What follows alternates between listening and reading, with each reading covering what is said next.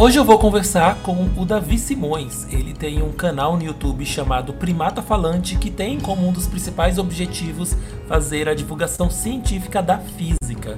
Então ele faz vídeos sobre conceitos básicos da ciência, como se a Terra é esférica ou plana, até assuntos mais complexos, como a física quântica e a relatividade.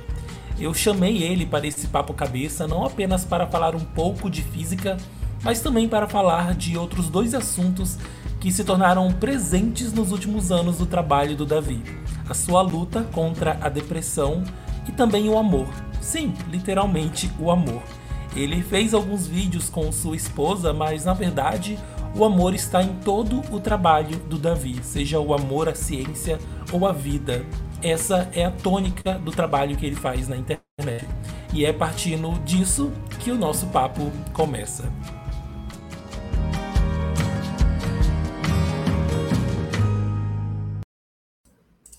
Oi, pessoal, tudo bem? Sejam muito bem-vindos, boa noite. Hoje tem bastante gente aqui esperando é, algum sinal de vida, né, do nosso convidado ilustre de hoje, é, que eu coloquei esse título bem novela do SBT para a gente falar sobre tudo. Eu quis colocar aí várias, várias coisas que ele aborda, a física, o amor, a depressão, para a gente poder falar abertamente, inclusive, claro, com a ajuda de vocês que assistem aqui ao vivo no canal do YouTube. Lembrando sempre que o Papo Cabeça é um podcast, então depois vocês podem ouvir é, no Spotify.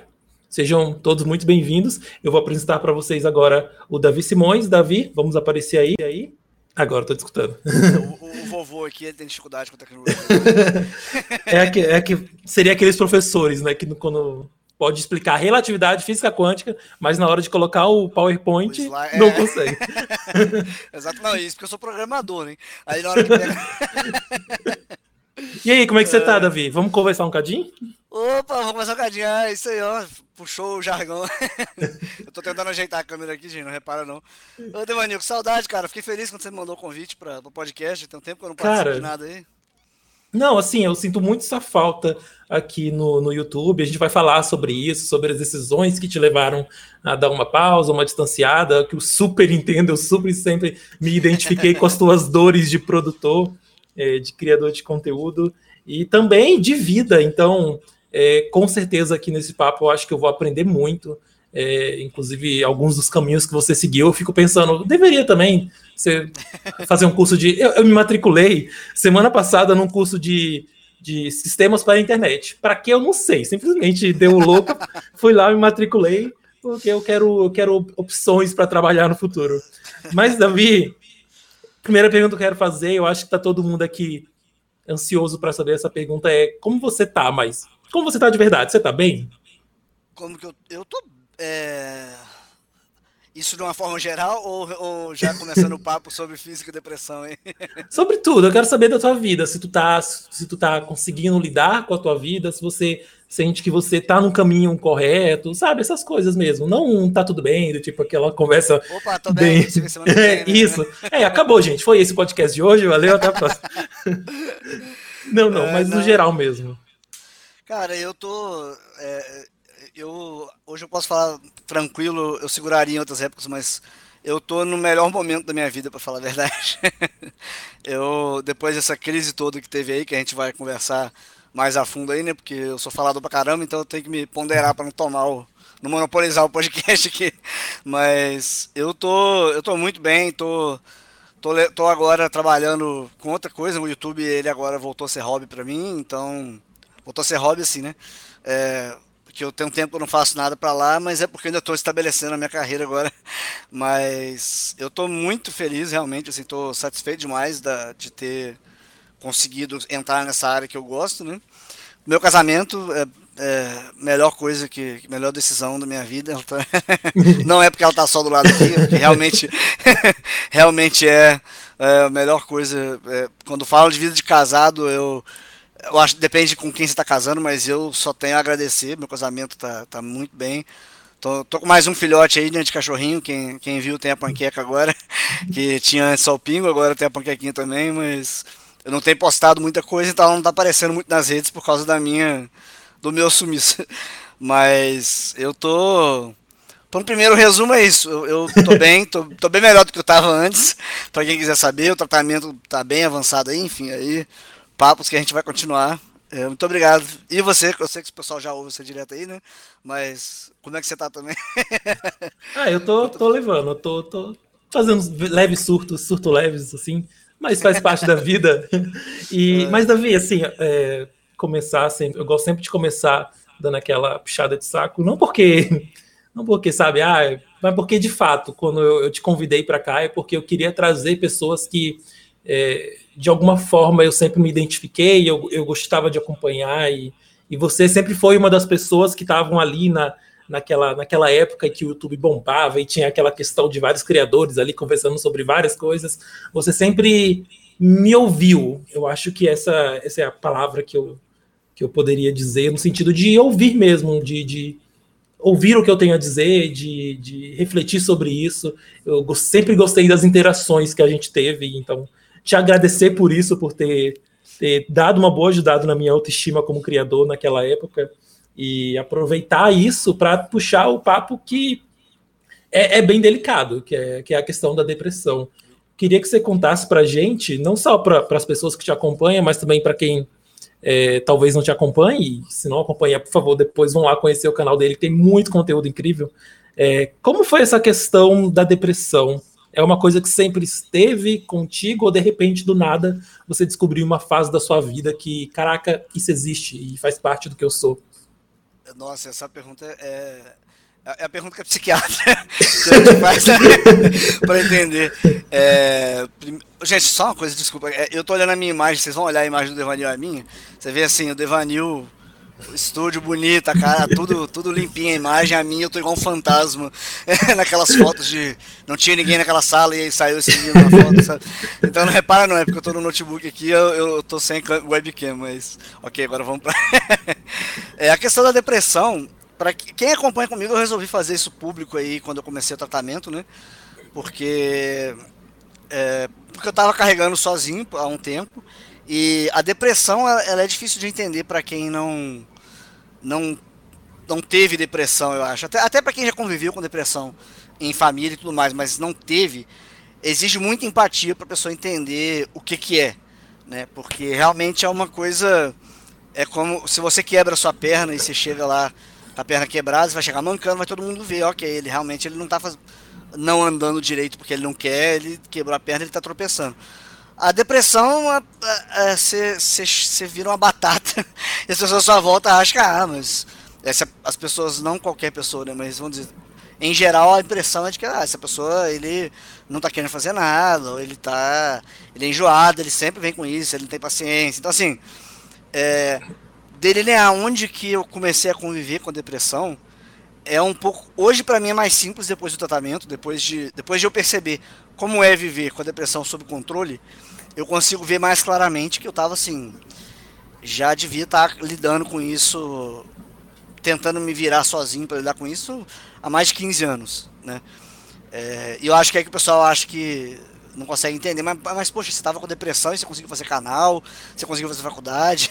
E a depressão, ela não, não, não quer dizer que você vai deixar de conseguir fazer essas coisas, quer dizer que vai tomar um, um custo emocional e você pode estar atropelando isso tudo aí é, atropelando você mesmo nesse tempo todo e você está vivendo tudo isso, mas você está por dentro, você está se corroendo e uma hora pode cobrar esse preço, que foi o meu caso, né?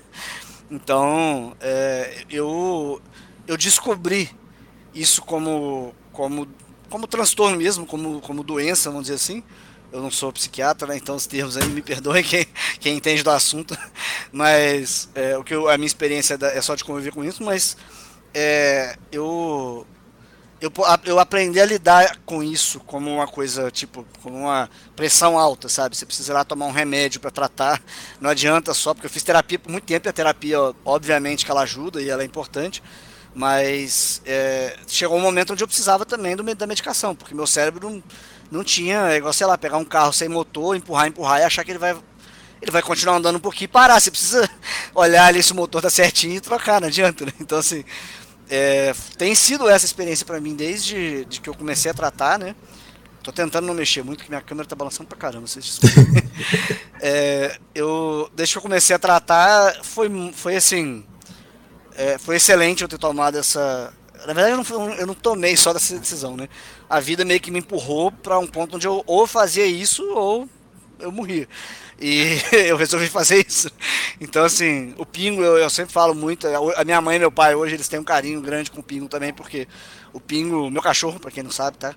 É, ele tá ali, mas ele salvou minha vida literalmente. Tipo, se eu não tivesse com o Pingo, eu não sei se eu teria conseguido, se eu teria buscado ajuda, eu teria, eu teria feito coisas drásticas aí. E foi ele que, que me ajudou, tipo assim, eu não, eu, mesmo na época que eu tava mal, eu tinha ele ali que eu não queria ele mal. Então assim, eu queria cuidar dele, eu queria ele bem, e eu sabia que ele não vai ficar bem se eu não, não tiver com ele, né? Tipo, então, é, depois eu comecei a tratar, foi assim, é, o tratamento ele leva um tempo para acertar, acertar qual medicação que seria bom, qual dose, acertar essas coisas todas, né? É, e demora um pouco para fazer efeito. Tem, daí tem muita gente que às vezes não tem, acho que não tá, não tá adiantando nada eu tratar, mas é porque não é tão simples de você identificar o que, que precisa fazer, porque a gente não tem um exame de sangue para, ah, você está faltando tal coisa, então vamos injetar. Não é assim, né? Então é, tem um pouco de tentativa e erro aí. É, mas no meu caso, é, depois de um tempo, eu fiquei enfim, foi melhorando. Eu fui conseguindo é, reconstruir um pouco a, a, a, mim mesmo emocionalmente, né? E, e dali começou a, a eu conseguir ser capaz de lidar com as coisas, porque assim, é, um legado positivo é que nesses 15 anos lidando com depressão, eu aprendi a fazer, a lidar com os meus problemas dentro do fundo do poço. Então, uma vez que eu tinha energia e vontade de viver, eu consegui me estruturar bem, bem mais, de forma bem mais tranquila, né? Porque eu falei, olha, então é isso que é a vida, sem você querer morrer todo dia. é isso que é você conseguir se, ficar, é, se sentir bem no ambiente, sabe? Tipo, então, pra mim é, foi assim, quem vê minha vida dois, três anos atrás e vê agora, meus inscritos, muitos dos inscritos veem isso, é, porque eu tornei muito público quando eu descobri, porque eu eu não estava conseguindo postar vídeo, eu não estava conseguindo fazer nenhum projeto, e eu, e eu dependia dos vídeos para sobreviver, né? Tipo, que eu, era o meu trabalho principal. Então eu falei, quer saber, eu vou. Eu acho que é um tema que precisa também. É bom compartilhar, as pessoas têm que. Tem, eu tenho que estar em paz com o fato de que eu não sou mágico, sabe? Tântrico, isolado. e, e muita gente do canal que assiste desde então, sabe, falou comigo que é, ajudou a, a pessoa mesma vendo essa batalha, a pessoa também fazer a dela, sabe? E, Teve gente falando que o melhor vídeo que já viu do meu canal foi aquele. Eu fiquei, meu Deus, pra mim foi um negócio tão assim, putz, ter que, vou postar esse negócio. E, e, realmente, eu acho que foi muito bom ter compartilhado isso. Eu recebi mais compreensão do que eu achei que eu receberia. É uma coisa que eu não posso falar. É, às vezes eu. Muito do meu, do meu pessimismo anterior também eu vi que era. Porque eu achava que a depressão era a minha personalidade, né? E agora é, eu fui vendo que não, a depressão era uma coisa que influenciava em mim, mas é, a minha visão de mundo, né? Tipo, eu achava que todo mundo me odiava, ah, que saco, falando de depressão, e não, foi o contrário, foi todo mundo apoiando, enfim. Mas eu já falei demais aqui. Não, é, é para isso que a gente está aqui. Mas esse, esse último ponto que tu abordou era algo que, que eu comecei, inclusive, a, a refletir sobre essa questão de exposição, né? Eu acho que eu sempre me expus bastante na internet, falei bastante sobre a minha vida, e quanto mais o tempo passa, mas eu me sinto um pouco preso em falar abertamente sobre as coisas, principalmente que eu sinto. Não sei, parece que, é, que a gente vai criando alguns bloqueios com o tempo. Não sei se é uma questão minha ou, ou não sei se é questão de idade. Eu não sei para onde vai essa resposta. Mas o, o Giovanni fez uma pergunta aqui que vai justamente sobre o que você falou. Se você falou que o YouTube ajudou em certo ponto, mas tu acha que de alguma forma o, o YouTube também piorou? essa, essa questão de você sentir a necessidade de produzir. Daí, de repente, você viu que a única coisa que você tinha para produzir era sobre o, o, como você estava se sentindo naquele momento. Não deu alguma coisa ali ruim nesse ponto? 100%. assim, é, primeiro tem que.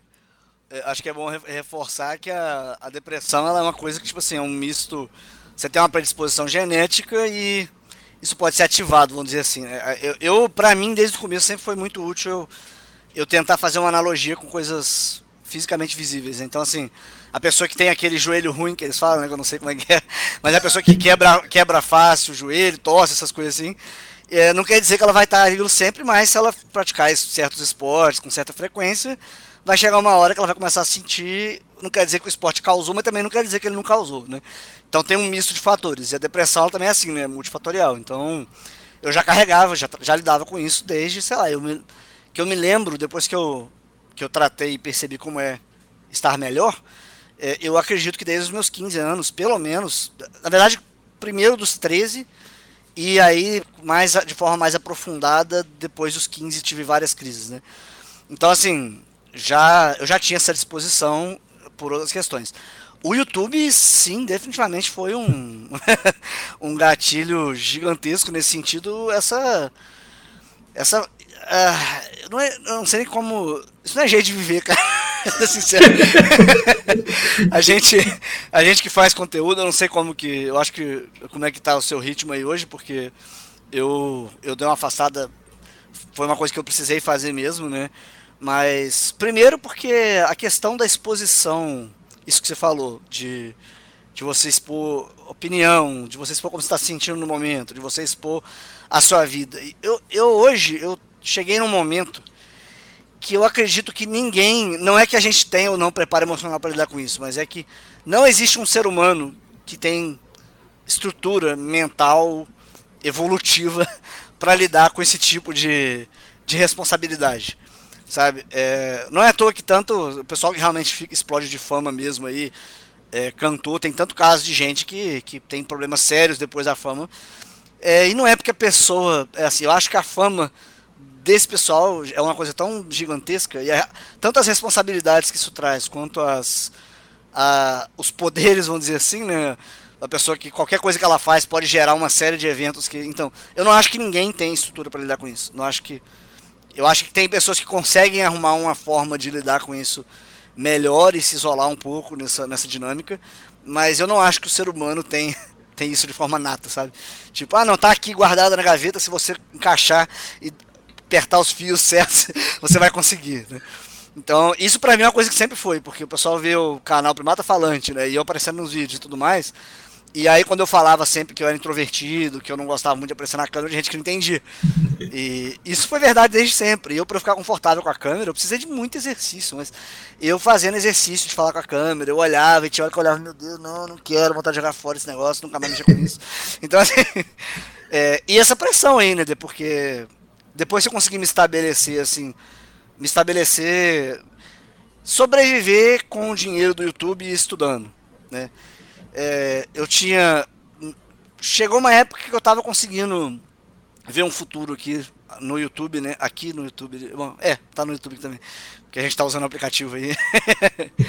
Mas eu, eu comecei a, a tentar me encaixar nessa dinâmica.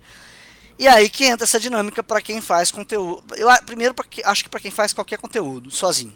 Né?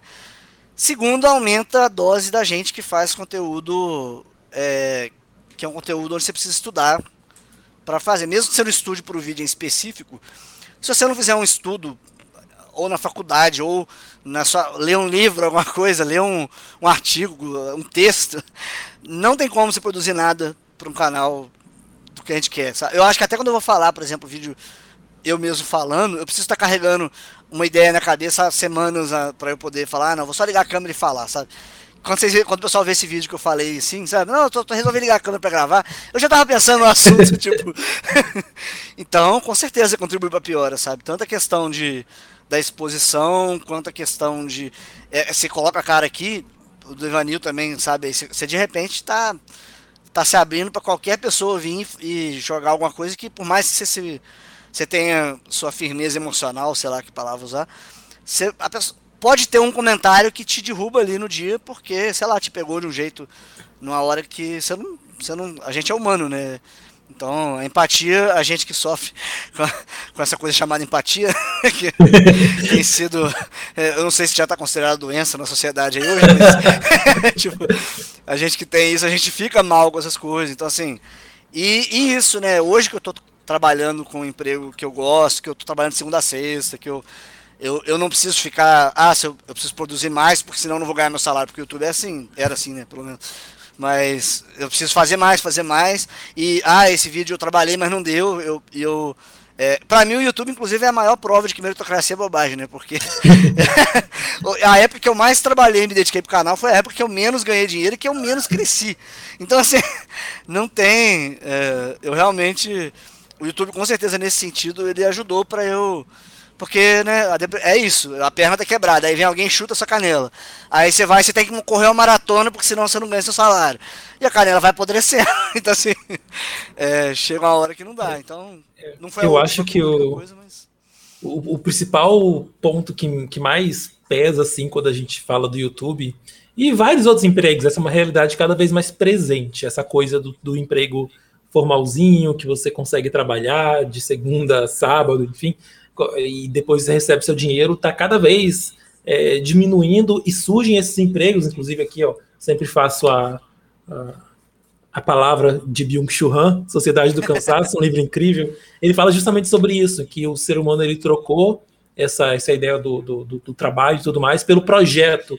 Então, a sua vida é um projeto. Quando você, por exemplo, trabalha num emprego que demanda é, que você produza, você só ganha o que você produzir, e aí vai entrar, inclusive, por exemplo, Uber. Uber entra nessa categoria. Se o cara não sair para produzir e ganhar dinheiro, ele não vai ganhar dinheiro. Então ele precisa ter essa ideia de sempre estar trabalhando, produzindo. É, nós mesmos nos coagimos a sempre produzir mais, nós mesmos nos coagimos a sermos mais produtivos, e isso esgota. Não é à toa que o, que o, o nome do livro é Sociedade do Cansaço. Cansa Cansa, porque a gente não tem estrutura para isso. O ser humano não tem estrutura para estar 24 horas do dia trabalhando e pensando e preocupado. Eu, eu às vezes, quando, por exemplo, eu tô com, tô, tô com dinheiro faltando, eu sei que o YouTube não vai pagar uma conta tal. Os meus olhos começam a dar aquela tremidinha assim, sabe, de estresse. Nossa, eu conheço. Essa tremidinha aí, eu achava que os olhos eram isso durante dois anos.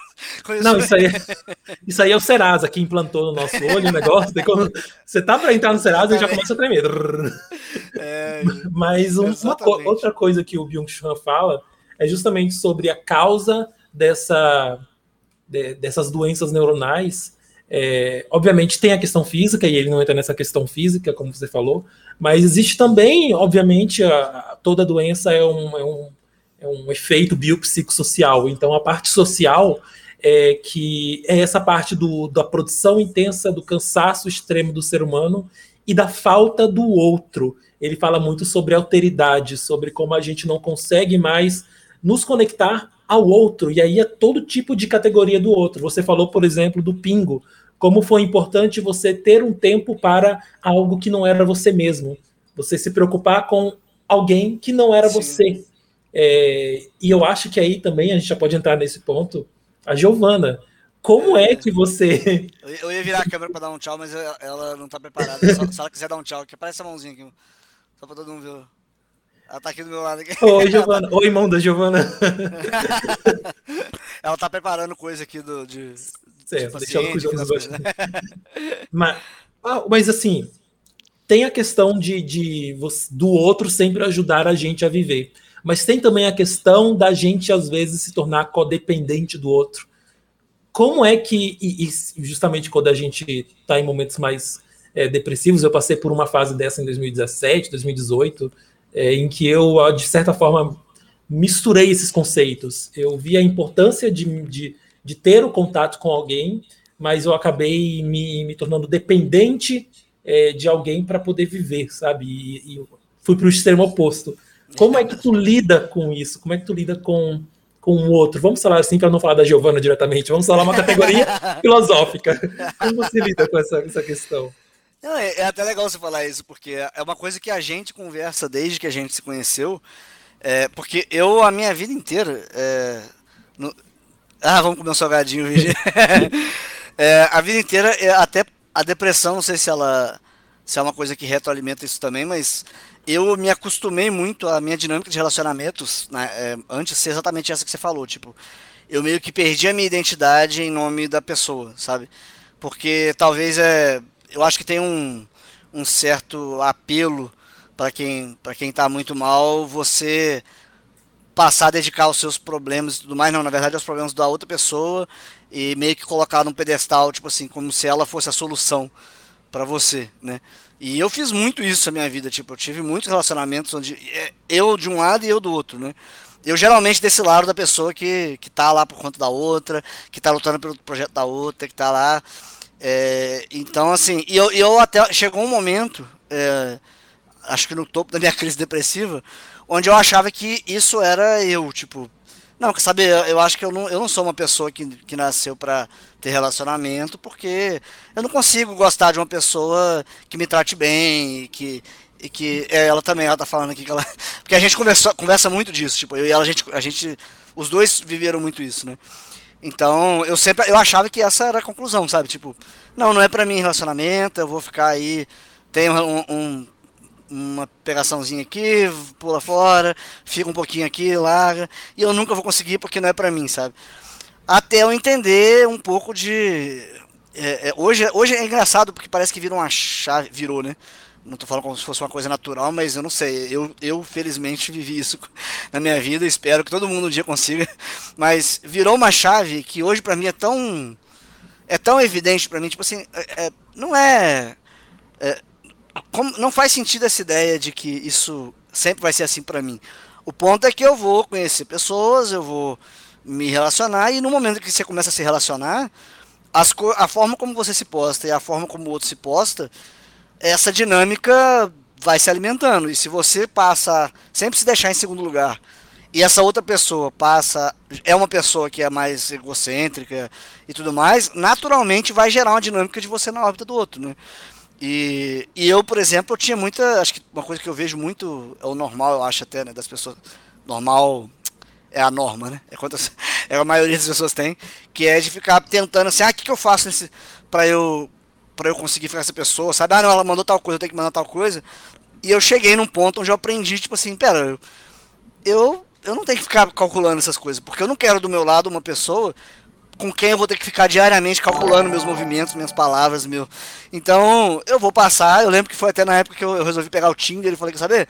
Eu não vou ficar pensando em descrição boa, não. Eu vou tacar aqui como é, ah, eu penso isso, aquilo, tal, tal, tal.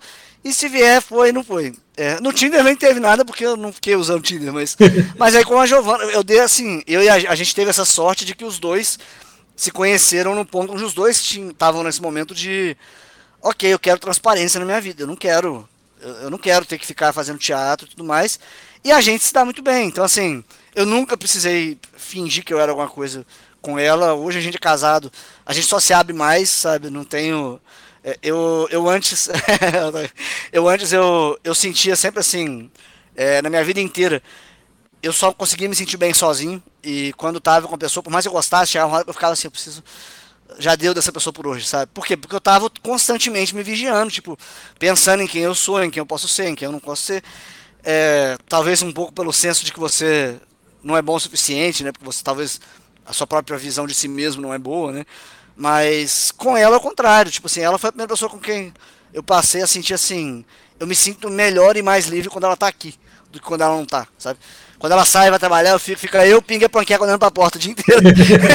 Porque eu trabalho em casa, né? Eu trabalho remoto, então assim. É... Então, pra mim foi. A gente se conheceu muito. A probabilidade da gente se conhecer era muito pequena e a gente acertou na loteria, assim, os dois, sabe? É, e eu adoro falar da gente, então assim, se quiser, quem quiser fazer mais perguntas aí sobre nós, fica à vontade. eu adoro, eu saio para fazer as coisas na rua, fico, então, porque é minha esposa, porque é minha esposa. é, e realmente isso que você falou é a, a questão de você se dedicar ao outro. Hoje para mim é muito natural isso, tipo, a gente, é claro que a gente não é, é não existe perfeição, né? Então, vai ter hora que eu tô mal, tem hora que ela tá, tem hora que às vezes eu é, eu tô me dedicando demais a uma coisa dela ou ela da minha.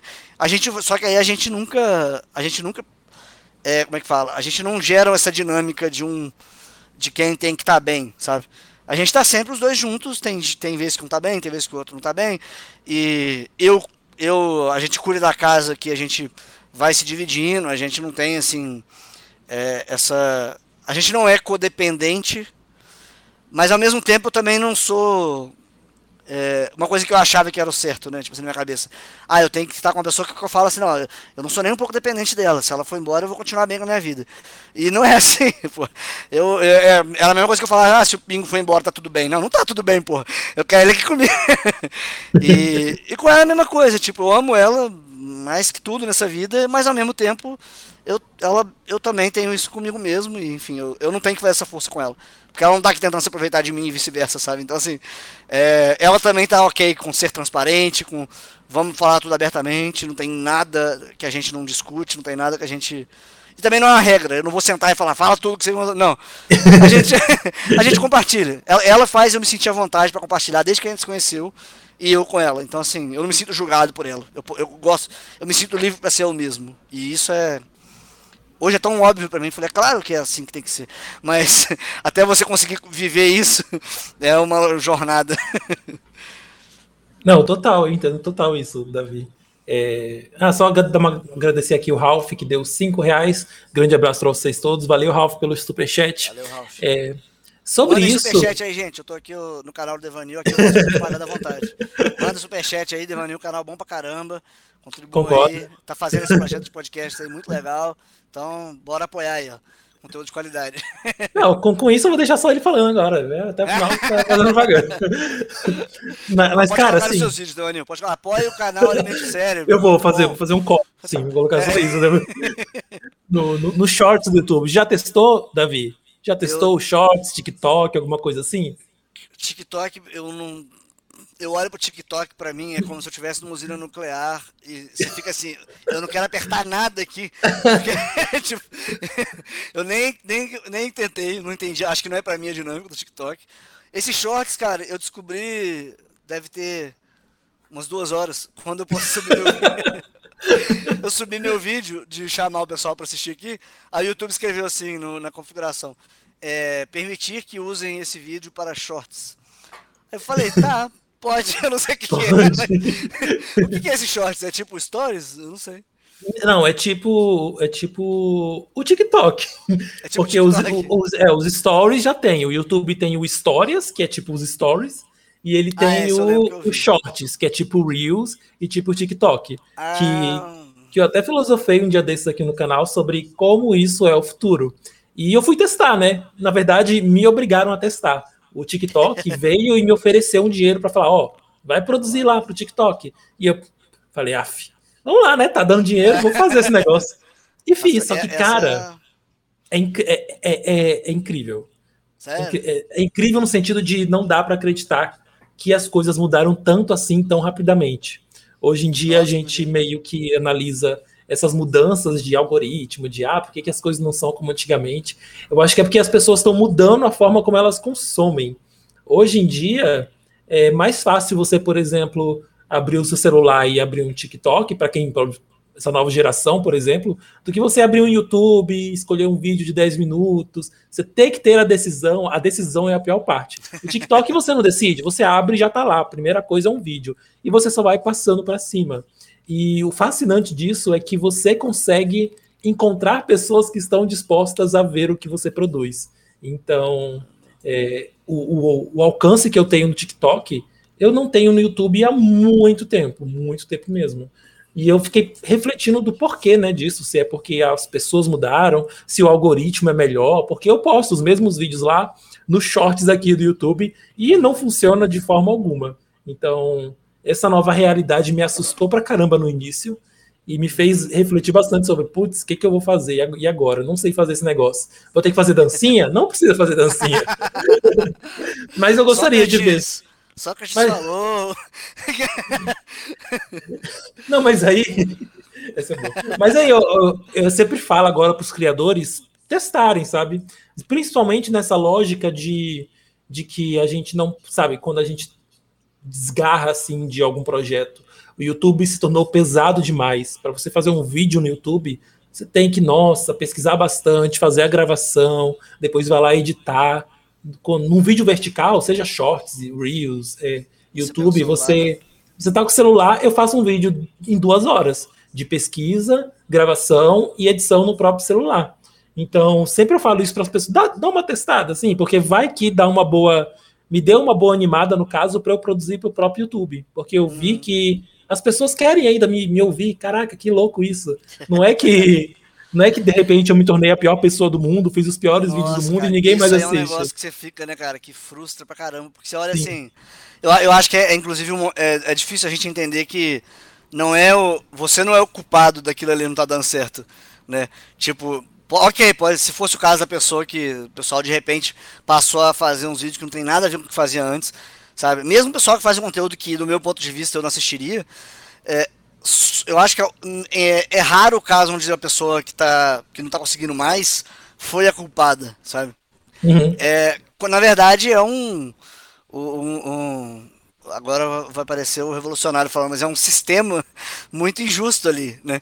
Porque essa é uma coisa, inclusive, que na questão de produção aí, como que a depressão foi afetada nisso, que é o YouTube, não, por exemplo, hoje eu trabalho, eu tenho uma definição clara do que, que eu preciso fazer para o meu salário chegar e eu posso ter um bônus, sei lá, por conta de alguma ação específica e tal, mas eu tenho ali bem definido o que eu preciso fazer.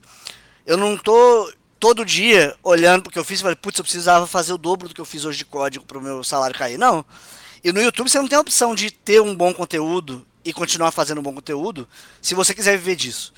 Você tem que estar constantemente tentando melhorar e crescer, porque se você não cresce, a inflação, vamos dizer assim, de inscritos e de AdSense vai, vai te pegando e você passa a receber menos, porque então não basta você fazer o mesmo bom trabalho sempre, porque a plataforma não vai te recompensar pelo mesmo bom trabalho amanhã. Amanhã você tem que ter um trabalho que alcance mais pessoas e que.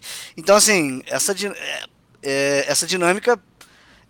Aí eu, eu tenho que falar por mim, não é pra mim.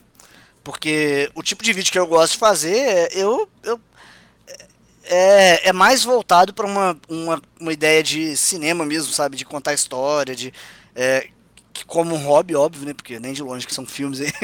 Mas eu gosto de, eu gosto disso. Uma vez que eu tive que começar a fazer, ah, não tem que fazer vídeo, mas o pessoal falava, né, às vezes nos comentários. Não, faz um vídeo mais curtinho, só batendo papo. Falou, gente, eu vou fazer um negócio que eu não gosto, pra quê então? Sabe, tipo, aí é, é, igual hoje, por exemplo, hoje agora eu tô trabalhando e agora eu tô voltando a pensar, às vezes dá vontade, hum, queria fazer tal vídeo lá, só que agora tem que ser um tempo livre. E aí eu vi alguém comentando, ah, faz de 15 em 15 dias, eu falei, pra quê? Sabe, eu não quero, eu não quero viver, ó, antes eu tentei viver disso, eu não consegui. Agora eu tô fazendo como hobby. Pra que que eu vou me forçar a fazer uma coisa que eu não gosto como hobby? Que hobby que é esse que você não gosta de fazer, mas você faz mesmo assim? Sabe? Então eu quero fazer desse, nesse estilo. E isso aí realmente não dá. É, no YouTube, eu, fico, eu, acho legal você, que você encontrou um, um estilo lá no TikTok. Eu, eu nem mexi porque até no YouTube mesmo não tenho. Eu tenho, tenho entrado muito pouco. Então, assim. É, o TikTok para mim foi mais igual o Snapchat, que eu tentei, tentei e não consegui. Então, assim, o TikTok eu já olhei e falei, não, já fiz as pazes com Já fiz. não, ô, Davi, eu saber se, que você tá lá, que tá, tá usando. Se tu vira um vídeo que eu fiz dois meses atrás, justamente sobre isso, eu detonando o TikTok e tudo mais. Hoje em dia eu tô lá produzindo, feliz. Mas enfim, eu acho que é. é eu, eu, vou, sabe, eu vou fazer uma conta é. também agora que você falou, porque além de você, a minha sobrinha tava fazendo coisa pro TikTok. Sério. E ela, e ela, tá. Ela, eu não sei como é que tá lá hoje, não, mas ela tava crescendo lá. Além de você, assim. a minha sobrinha. É. Tô, tô, tô, tá vendo? Essa é família, tá perto. Eu vou, eu vou fazer uma conta no TikTok e ver. Eu não sei nem. O TikTok é no celular, só ele tem para computador? Como é que é? Não, tem para computador, e é muito bom no computador também. Ah, Dá uma testada bom. lá, depois tu vê o que, o que tu sente. Eu, eu, de bengala chegando. tipo é isso. que é o TikTok.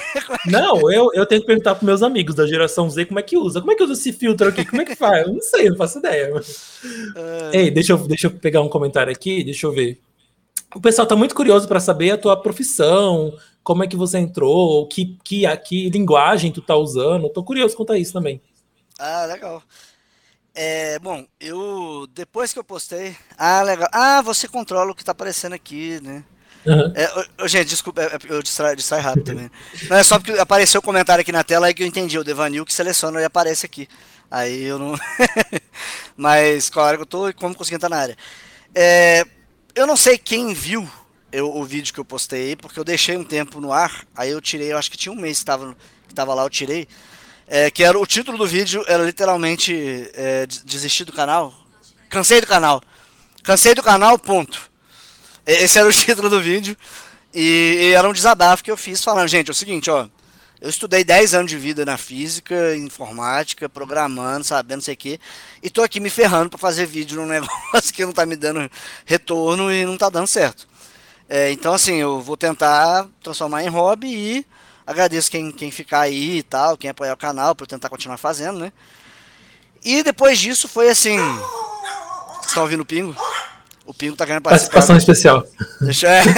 Não, mas tá tranquilo, não, não, tá, não tá atrapalhando, não. Pode deixar ah, então tá. participar. Tá. Esse, esse microfone é mais direcionado, então.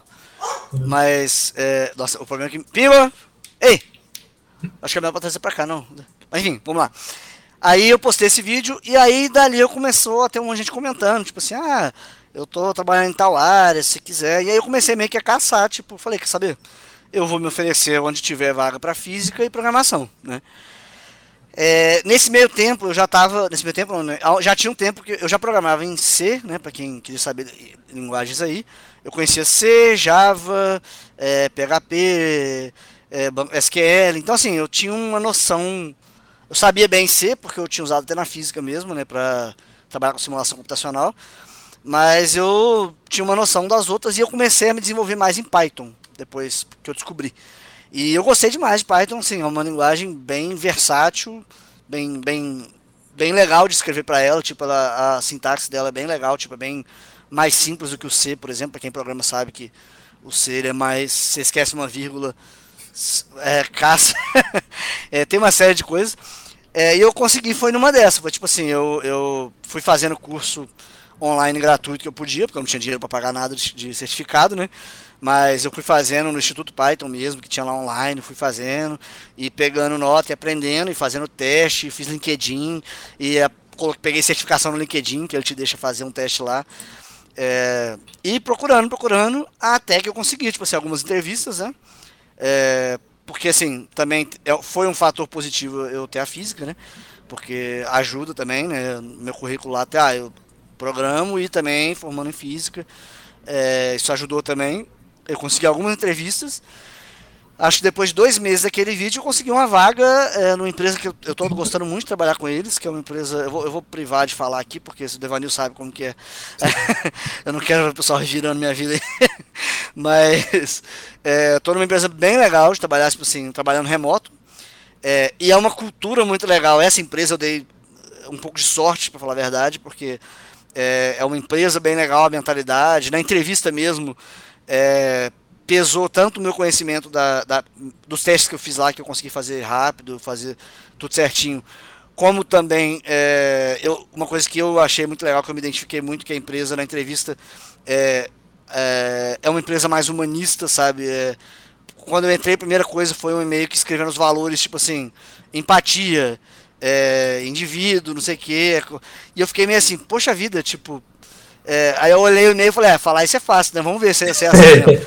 Só que era, e pra minha surpresa, né?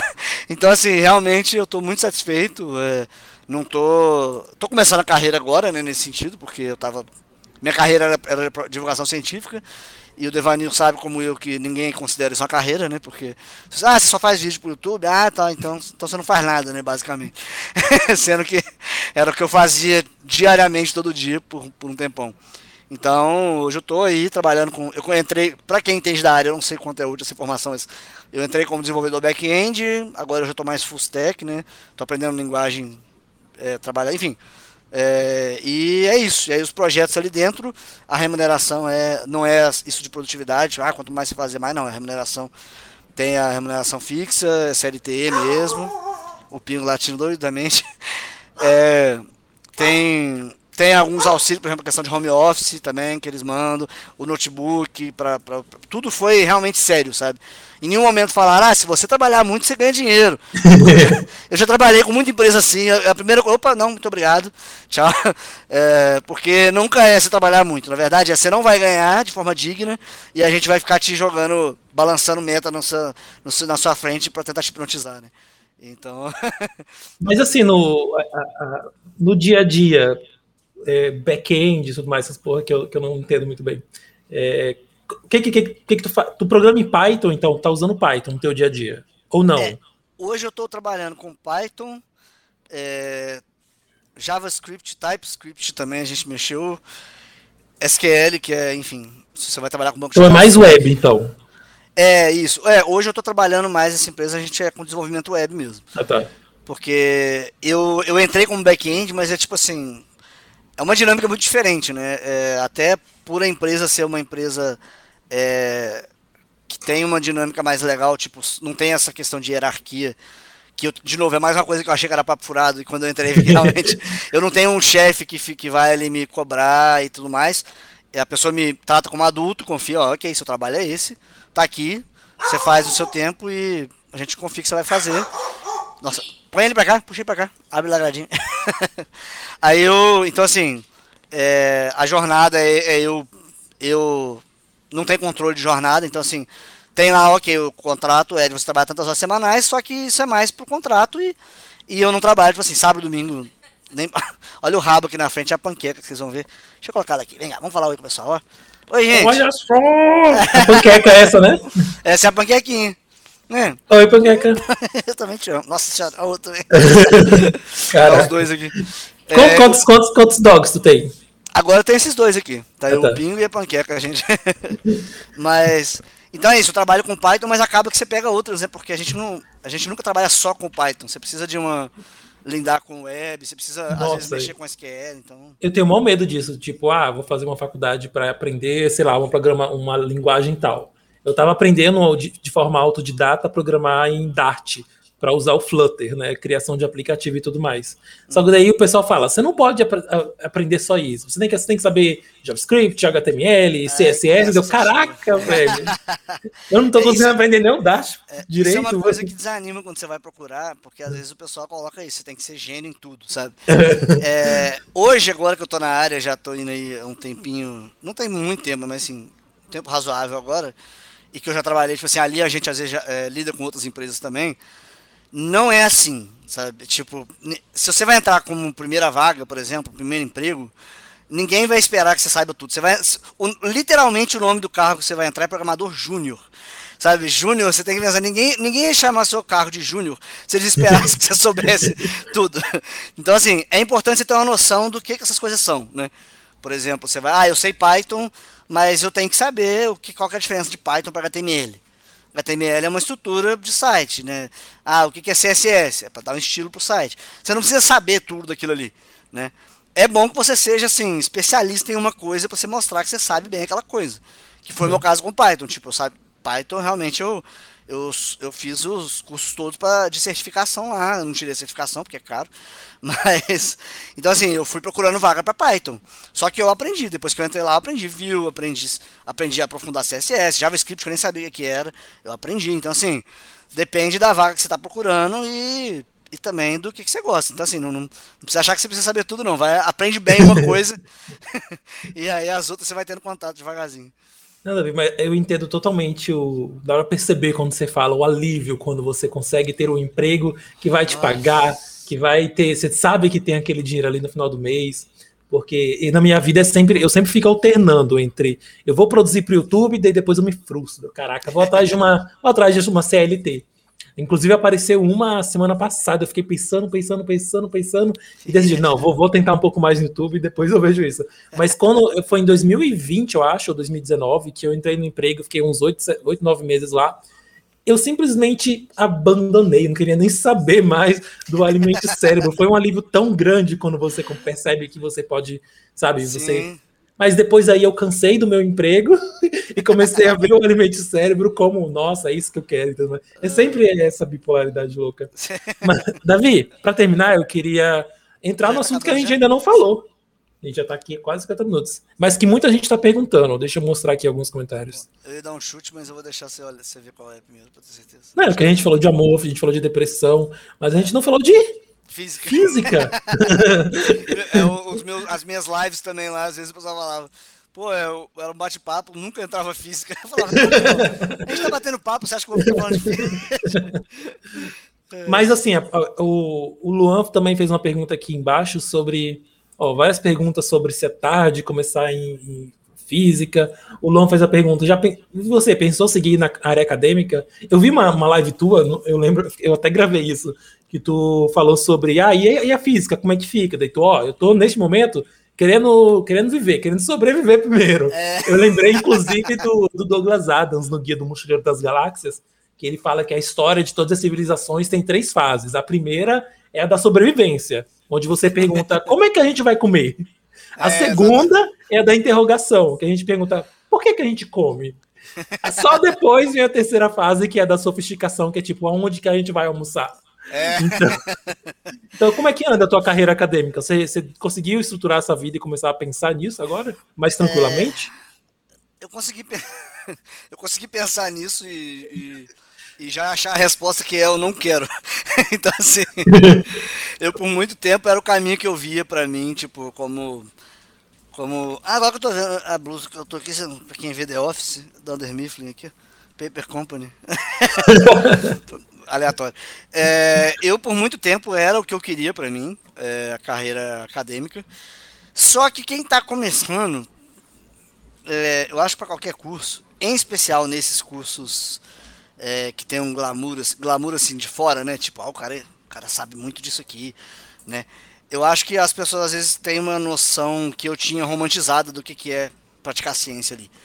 Né? Que é a ideia de, ah, eu vou ser um pensador, que eu vou, vou fazer cálculos, eu vou publicar e, e vou viver disso e tudo mais. É, e aí você vai devagarzinho se dando conta de que para você poder apontar para a camisa do Underneath do nada já foi um momento de. É verdade, o Jim.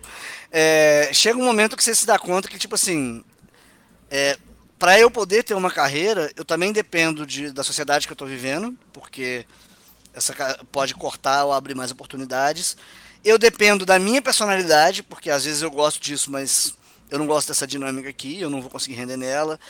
É, é, juntando já, então, assim, essa, essa, pergunta com o pessoal que perguntou aí, é, se acha que é, está cedo ou tarde, é, eu acho que a questão é só você tentar entender o que, que é essa área. Eu acho muito legal física, claro, fiz um curso de física, não teria feito se eu não gostasse. É, amo mesmo. Eu gosto mais da divulgação científica de física do que da área acadêmica, porque é uma área. Agora que eu não estou mais é, nem é, misturado aí nessa área e, e pensando em coisa para o futuro, eu posso falar mais tranquilo que, em grande parte, é uma área muito tóxica para quem está ali dentro. É, não a ciência, tá, gente? Antes que comece. Davi falou que a ciência é tóxica, não. é, a, porque a ciência, como uma coisa filosófica, é, idealizada, olhando do ponto de vista dos pensadores, ok, é realmente é uma prática que, é, que eu amo, que é, que é uma prática legal, que, tem, que é uma, uma forma excelente de lidar com, com diversas questões na vida e, e para a gente estudar a sociedade e natureza. Bomba da Física. ok, ok. Primeiro amor aqui para vocês. É, Vai, essa, continua, essa... desculpa. Não, foi legal. Essa visão da ciência, assim, é, poeticamente, ok, sabe? É Carl Sagan, ó, oh, lindo. Outra coisa é o ambiente no qual você precisa viver em especial no Brasil, para você conseguir praticar isso é, e sobreviver. Essa, essa é a palavra, tá vendo? Eu não falo nem para você ter uma vida boa. A primeira palavra que vem na minha cabeça quando eu falo de área acadêmica é sobreviver. É, essa é uma dinâmica que não é para mim. Talvez tenham pessoas para quem seja. É, mas é uma área que eu tive a sorte até de encontrar, por exemplo, um orientador na época, o Bruno, é, acho difícil ele estar tá vendo aqui agora, porque é um cara ocupado, faz um monte de coisa aí, sei lá, nem mexe muito no YouTube, mas ele adorava meu canal, meu orientador. Então, assim, caso exista a possibilidade dele estar tá vendo, abração para ele aí. É, eu tive essa sorte de ser um. Ele ser um cara muito. Essa é a palavra que tem sido chave para mim nesse sentido, que é um cara muito humano. Então, ele entendeu, por exemplo, quando eu tava com crise depressiva, quando eu tava conseguindo, ele não ficava me cobrando e falando, ah, você tem que fazer coisa, tem que fazer coisa. Não, ele sempre, ele sempre entendeu que eu era um aluno recebendo 400 reais para ajudar ali e que isso não é remuneração, isso é auxílio, sabe? É, só que nessa área tem muita gente que acha que isso é remuneração, sabe? Não, o aluno tá, eu tô pagando a bolsa de 400 reais, então o aluno tem que estar à disposição para mim sempre que eu falar, a hora que eu falar e dar resultado no tempo que eu falar. É, depois você vai para um doutorado, não, você está recebendo 1.200 reais, é por dedicação exclusiva. Logo, você não pode ter família, você não pode dormir, a pessoa não entende que dedicação exclusiva não significa que a sua vida pertence a ela, né? Significa que você vai dedicar o seu trabalho de seu tempo de trabalho àquela atividade. O que eu já acho extremamente injusto também, porque não é um salário de, se você fosse trabalhar, e é o que eu tenho visto assim, muito mais claramente agora que eu resolvi ir trabalhar numa outra área que eu gosto, mas trabalhar realmente trabalhar é, numa empresa que já que, que vai me contratar, ao invés de ficar tentando fazer por conta própria você vê que isso não é uma remuneração justa para quem faz aquilo, até porque quem está lá na vida acadêmica se dedica muito mais. Porque, por exemplo, eu trabalho aqui, mas eu posso. Aquele negócio. Chega a hora do. do Deus, Deus, a hora do, do expediente, acabou. Minha vida segue, eu vou fazer outras coisas. E vida acadêmica não, você está ali ligado 100% do tempo, você pode receber mensagem qualquer hora. E, enfim, essa dinâmica toda não é para mim. E essa é a dinâmica mesmo para quem é para quem se consolidou na área e tudo mais, você tem um pouco dessa dinâmica de produtividade, de estar de, de tá sob pressão constante de gente ao seu redor e de estar tá sendo visto como uma, no Brasil em especial, você tem um prospecto futuro horrível, porque é, tá, chegou a hora que é importante, não sei se o Devanil tem guidelines. Mas ele me conhece, ele sabe que em algum momento eu ia falar isso. Esse presidente merda que a gente tem aí, esse, que foi cortando cada vez mais, acabando. Eu ia falar justamente isso. É. Então, a gente está assim, falando aqui meio eufemisticamente, a situação nunca foi fácil no Brasil, sobre qualquer governo, mas puta que pariu, hein? Sim, é aquele negócio que estava nadando numa piscina de. de, de você estava nadando em lixo. É isso, é, eu ia, bom você falou, posso falar. Você estava nadando em urina e você fala, nossa, isso aqui não tem como ficar pior. Aí vem um cara e joga uma piscina de merda. É. tipo, é basicamente isso. Então, assim, já não era fácil antes. E aí a gente está vivendo essa época onde as pessoas estão. Tem gente dizendo que vacina é, vacina, vacina vai causar mutação de pre, um presidente da nação pode falar isso e as pessoas acham, discutirem isso, tipo, é, onde genocídio é, é, menos grave do que pedalada. Então, assim, não vou nem entrar. Mas, então, em especial com essa dinâmica toda que foi evoluindo, eu honestamente, eu não eu falo, olha, eu sou uma pessoa que tem depressão, sofre com depressão, com TDAH, eu tenho que pagar psiquiatra, pagar remédio, eu tenho família, eu não sou, eu sou uma pessoa introvertida que não gosta de ficar. Não é para mim essa vida aí. Eu, eu me encontrei nessa área da programação, porque é uma coisa que eu sempre gostei de fazer. É, tanto que antes da física eu fiz, eu fiz técnica em informática e eu engatei na física porque eu estava estudando para vestibular de, informa, de computação. É, mas aí eu descobri a física, eu, pela primeira vez na vida, eu falei, ah, cara, coisa linda, eu quero estudar isso aqui. E, mas agora eu voltei para essa área, eu estou gostando muito. É, eu realmente dei uma sorte nesse sentido de achar um emprego onde realmente é, é, leva a, a, gente como a, muito a sério a, essa questão, tipo assim, eu nunca, nunca me pediram para vestir a camisa da empresa. Nunca, e eu visto a camisa da empresa justamente porque nunca me pediram isso. E, e, é tão legal trabalhar assim, sabe? Tipo, que tem hora que eu tô assim, ah, acho que eu vou trabalhar no sábado, tipo assim, ah, acho que eu vou pegar pra fazer um negócio lá, sabe? E eu nunca na minha vida fiz isso, então assim, eu realmente tive um pouco de, de sorte nesse sentido. Mas, é... agora, para quem tá querendo seguir na área, não, não tô querendo falar para vocês não seguirem, gente. Tem pessoas e pessoas. tem gente que tem estrutura para para tem gente que tem estrutura até financeira, sei lá. Tem família que pode ajudar, então é, acho que esse é o ponto também. Eu, minha família não é rica, é, apesar do que, sei lá, às vezes muita gente achava. Eu já vi alguns comentários chamando de Mauricinho. tipo assim, o pessoal não se dando conta, né? Que tipo assim, eu tava lá me ferrando fazendo vídeo para para ir. Então, assim, tem gente que vai ter estrutura para poder estudar se dedicar a isso. E a idade eu acho que é um fator. A idade é o fator menos importante do que o fator social. E eu acho que isso talvez valha para tudo, né? O Devanil acho que sabe até mais que eu aí pelo, pelo conhecimento dele na área. E é... o fator social geralmente pesa muito mais do que a idade. Tipo, é, se você tem estrutura, se tem estrutura para te bancar nesse tempo, se você vai ter que é, você vai poder estudar e ganhar menos por um tempo para poder, porque foi o que aconteceu comigo. Eu, foi um período onde eu me dediquei a, ó, eu vou ter que sobreviver de novo é, para até acabar esse curso e hoje não, hoje eu tô voltando, ok, isso, eu não tô mais pensando, ah, meu Deus do céu, o mês não vira e eu tô comprando comida no cartão de crédito, sabe? Não, agora ok, tô, tô pagando minhas contas tranquilo, não tô rico, obviamente, é, e não vou ficar rico nunca, porque quem ainda acredita que um dia vai ficar rico, ainda... você pode até ficar um pouquinho bem de vida, agora para ficar rico você tinha que ter nascido rico. É, e... então, assim, eu tô feliz, eu não, tô, não preciso ser rico pra estar tá bem, tipo assim, eu não, não, tô, não sou também uma pessoa cheia de luxos. A gente tá vivendo muito bem, conseguindo pagar as coisas que a gente, que a gente precisa. Tô no momento agora que você falou, tipo, não tô mais sobrevivendo. Eu agora tô assim, hum, acho que eu acho que agora eu posso começar a pensar em, vamos comprar um Vamos pedir um iFood aqui. É, exato, vamos pedir uma pizza hoje. então, assim, é, eu acho que cada um depende aí da, da situação que você tá social e o momento da sua vida aí. E é uma coisa que eu não gosto de responder pelos outros. Você acha que é cedo? Você acha que é tarde? Não sei, eu, honestamente não sei. Eu acho que depende de você aí. Você pode parar agora? Você pode lidar com a situação de que você não sabe exatamente como que vai ser daqui a tantos anos? Você tem paciência para ficar lidando com publicação de artigo e com a área onde você vai, vão te cobrar muito? Você pode tomar. É, pode dar certo ou pode não dar, às vezes é uma aposta mesmo. ah, está no final do curso. Você não é, então, assim, depende. Depende para cada pessoa aí. É. Não me arrependo, é. tá? Talvez, acho que seria bom acrescentar isso. Não me arrependo de ter feito física. Amo o tempo que eu fiz física. O canal tive graças à física. Conheci minha esposa graças a ter feito física, porque a gente se conheceu graças ao canal aí. Então, assim, é, devo muita coisa aí. Amo tudo que eu aprendi, sabe? É, então, não desincentivo ninguém nesse sentido, porque realmente tenho nada a reclamar nesse sentido. Mas eu não lidei com depressão no meio do caminho, teve uma série de aspectos, então não acho que eu sou a pessoa para vocês seguirem também quando eu falo que não é para mim, é porque realmente não é para mim, Davi Simões. Eu, como pessoa que eu sou com a minha história, hoje encontrei outra área e estou muito feliz nela, mas espero que muita gente venha para física aí. A gente, quem sabe, num sonho, futuro Brasil valorize ciência daqui a 100 anos.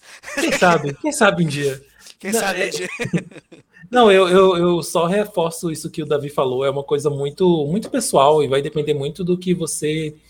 Do, de onde, onde você está encaixado nesse nosso sistema social porque eu lembro que quando eu fiz astronomia, eu, eu, obviamente desisti da carreira acadêmica de ciências exatas, porque não era para mim, eu descobri que não era o que eu gostava, mas pesou bastante também a questão de eu não ser uma pessoa rica, eu não tenho dinheiro.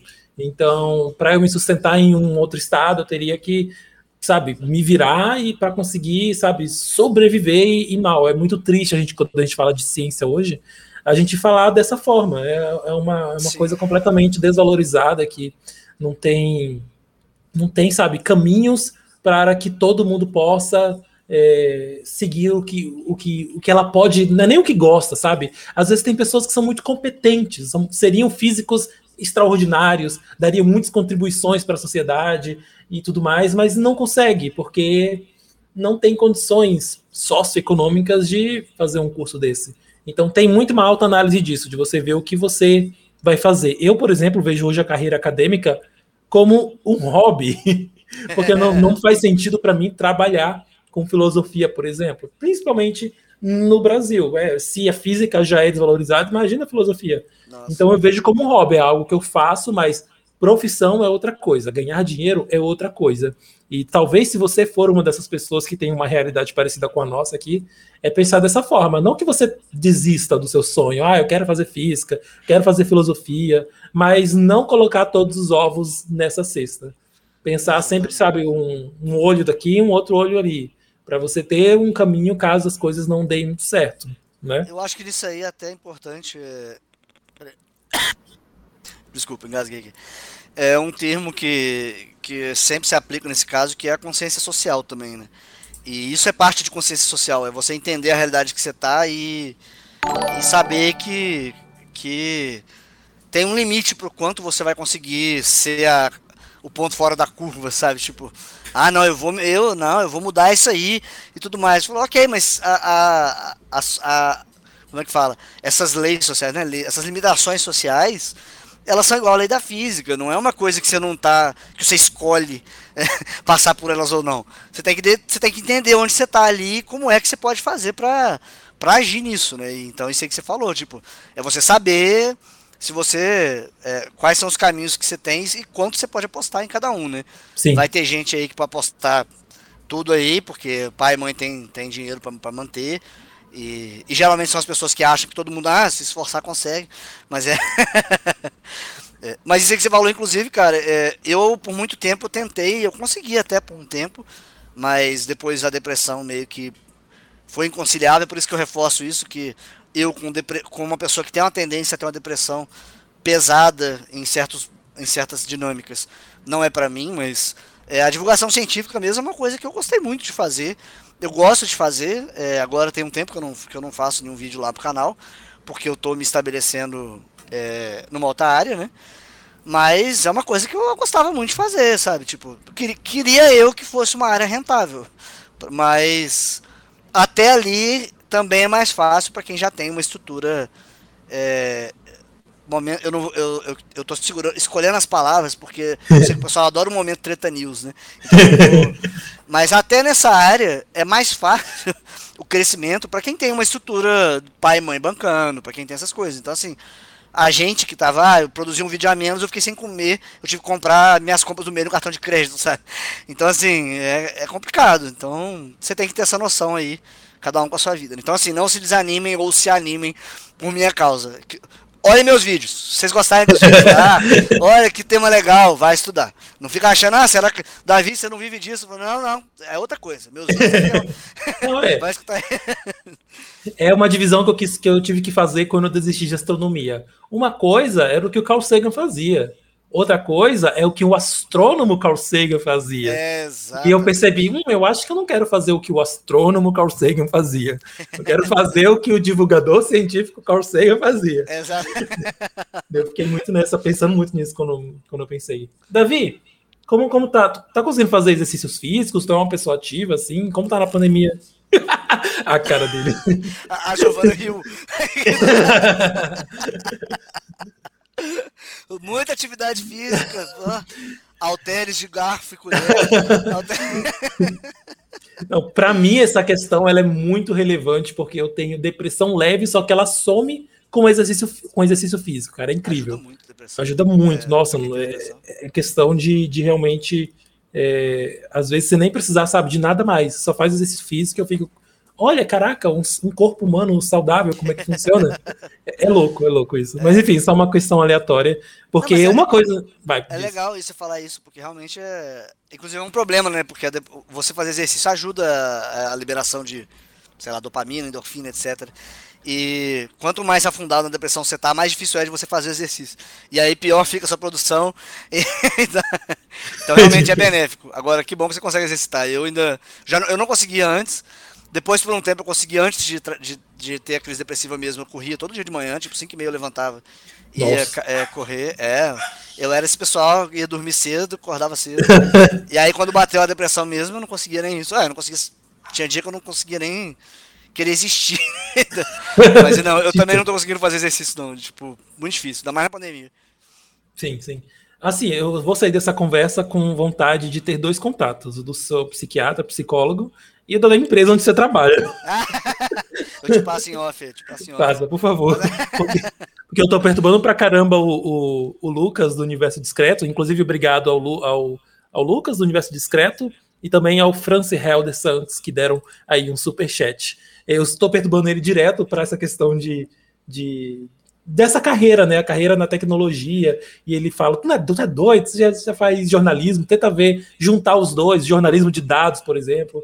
Enfim, é uma, é uma questão que eu estou refletindo bastante, assim, sobre que, que caminho eu vou seguir para ganhar dinheiro. É, é mas não é seguir. sobreviver só, né? Isso. É, tu tá assistindo alguma coisa, Davi? Assistindo série, filme, livro, é... lendo livro? É, Dá uma indicação aí pra galera. Não precisa ser nada muito, muito é... uau, que, que, que cult, não. Eu, por exemplo, assisti Casamento às Cegas. Assiste, é muito bom na Netflix. É filme? É, é série? É, o quê? é um reality show em que as pessoas ah. se casam sem nunca terem se visto. Meu Deus, é sério?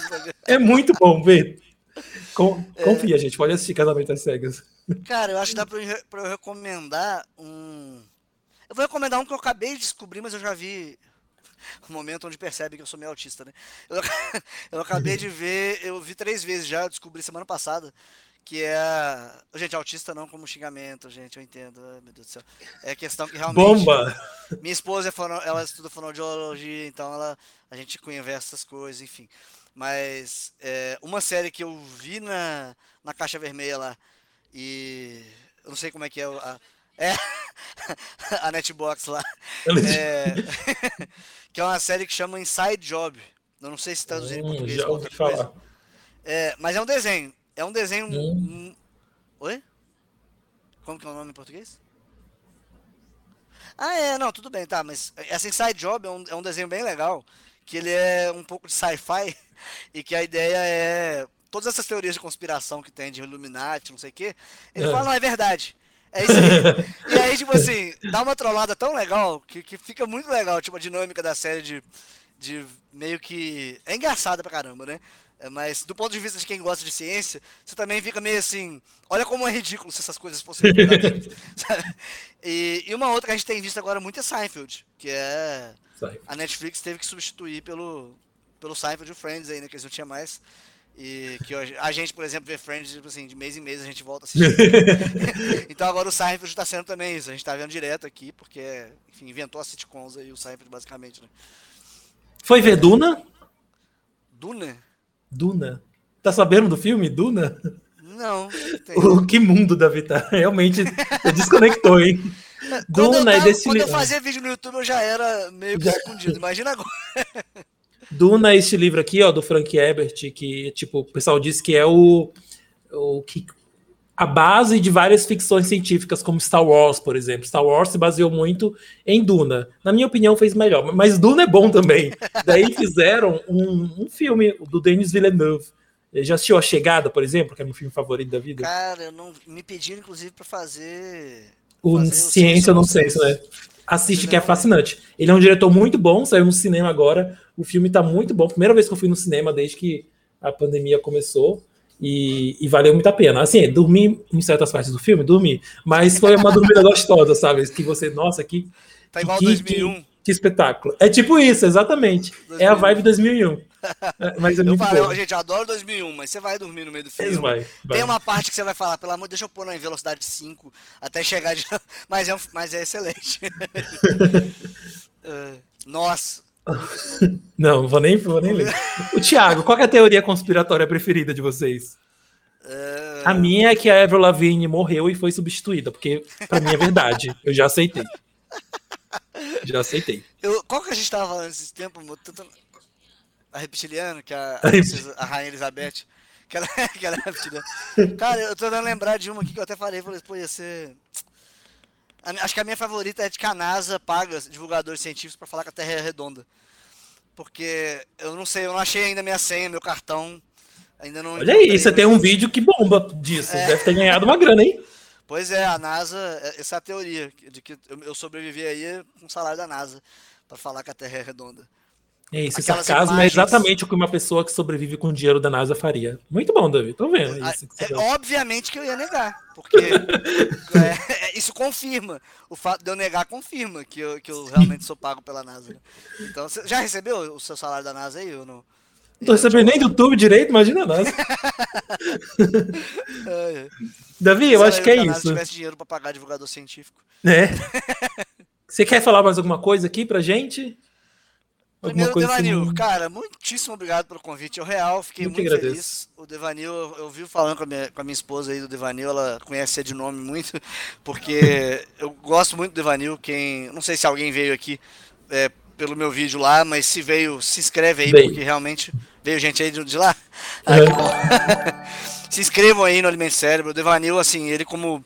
Além dos vídeos, eu, eu, eu, eu gosto de falar também disso porque é uma pessoa excelente, é uma pessoa incrível. De, é, é uma das pessoas na divulgação científica com quem eu sempre me identifiquei mais. É, onde eu sempre consegui ter conversas muito legais de forma. Aprendi muito com o Devanil também. O Devanil lembra de épocas eu aí, eu, eu descobrindo que a sociedade, descobrindo ciências sociais aí, aprendendo as besteiras que às vezes eu pensava antes e descobrindo, ó, a, coisa não é bem assim na sociedade. Enfim, o Devanil foi uma pessoa com que eu aprendi muito nisso e e agradeço por ter me convidado, porque poucas pessoas me tirariam meu, da minha clausura aqui, e você é uma delas. Então, espero que dê muito certo aí esse seu projeto de podcasts, porque eu gostei muito do papo. E assistam lá, gente. Quem estiver aí vendo, vai lá ver os outros papos, que ele bateu com André Azevedo aí há um tempo atrás, e teve vários convidados aí. E Devanil é um cara VIP, então ele vai conseguir convidados legais para cá. então assista aí. Obrigadão, Devanil, pelo convite. Obrigado a todo mundo que veio aí ver. É, a gente nunca sabe no YouTube quando que a gente. Até a gente ainda é lembrado pelas pessoas que assistiam, né? Porque o YouTube resolve que, ok, não, peraí, você não tá mais produzindo todo dia, então essas pessoas não gostam mais de você. Vamos mostrar outra coisa. Davi, eu recebi um comentário um dia desses do tipo. Cara, você foi a minha adolescência. Deu, caraca, eu tô velho. é, eu, quando eu leio, o pessoal fala, nossa, desde os meus 13 anos eu assisto você. Ah, é verdade. Eu sou velho, né? Eu esqueci disso. é a crise dos milênios. Nossa senhora, tá difícil. É, os milênios agora virando, virando tio, daqui a pouco virando, ah. virando vô aí, ó. Não demora muito, né? Então, Davi, muito, muito obrigado mesmo por ter aceitado fazer esse papo. O que eu falei lá no começo é super real. Você me ajudou bastante por ter simplesmente me ouvido. E, e você é um cara que a gente percebe só de, de, sabe, de acompanhar os vídeos, que é um cara, como você tem usado bastante essa palavra aqui na live, humano. Eu acho que isso falta bastante na gente. Muito obrigado a todo mundo que acompanhou aqui, o Francis Helder, que deu um último superchat, é, todo mundo que acompanhou, a, a Giovana, o Pingo, o Pingo tá aí, né? A panqueca. Tá mandando um beijo pra vocês, olha lá. É isso, é... muito obrigado, pessoal. Espero vocês nas próximas vezes. Boa noite a todo mundo. Antes, antes de desligar, é importante, gente, apoiem o Alimente o Cérebro. O Devanil faz conteúdo de qualidade. Já tem. Eu, o Devanil, ele tem uma paciência para fazer um conteúdo legal há tanto tempo que é, ele merece o seu apoio. Então, todo mundo aí que apoia o meu canal, vem apoiar o dele também. Quem não apoia ainda, vem apoiar aqui é, e vai lá assistir os vídeos todos, porque é uma sacanagem o YouTube não, não deixar ele estar tá aí com um milhão de inscritos já, porque ele é, faz um trabalho muito bom aqui e ele traz essa palavra que você falou, a humanidade para divulgação científica, não que os outros não tragam, mas ele sempre trouxe isso de uma forma muito, muito positiva. Eu sempre achei muito legal e eu sempre aprendi com isso. Então, se inscrevam aí e apoiem o Alimente o Cérebro. É isso, chega de rasgação de selo, depois eu pago o que eu tive que pagar aqui pro Davi para ele falar isso tudo. Meu cachê. Valeu, pessoal. Boa noite, terminando a transmissão aqui. Um grande abraço. Até mais.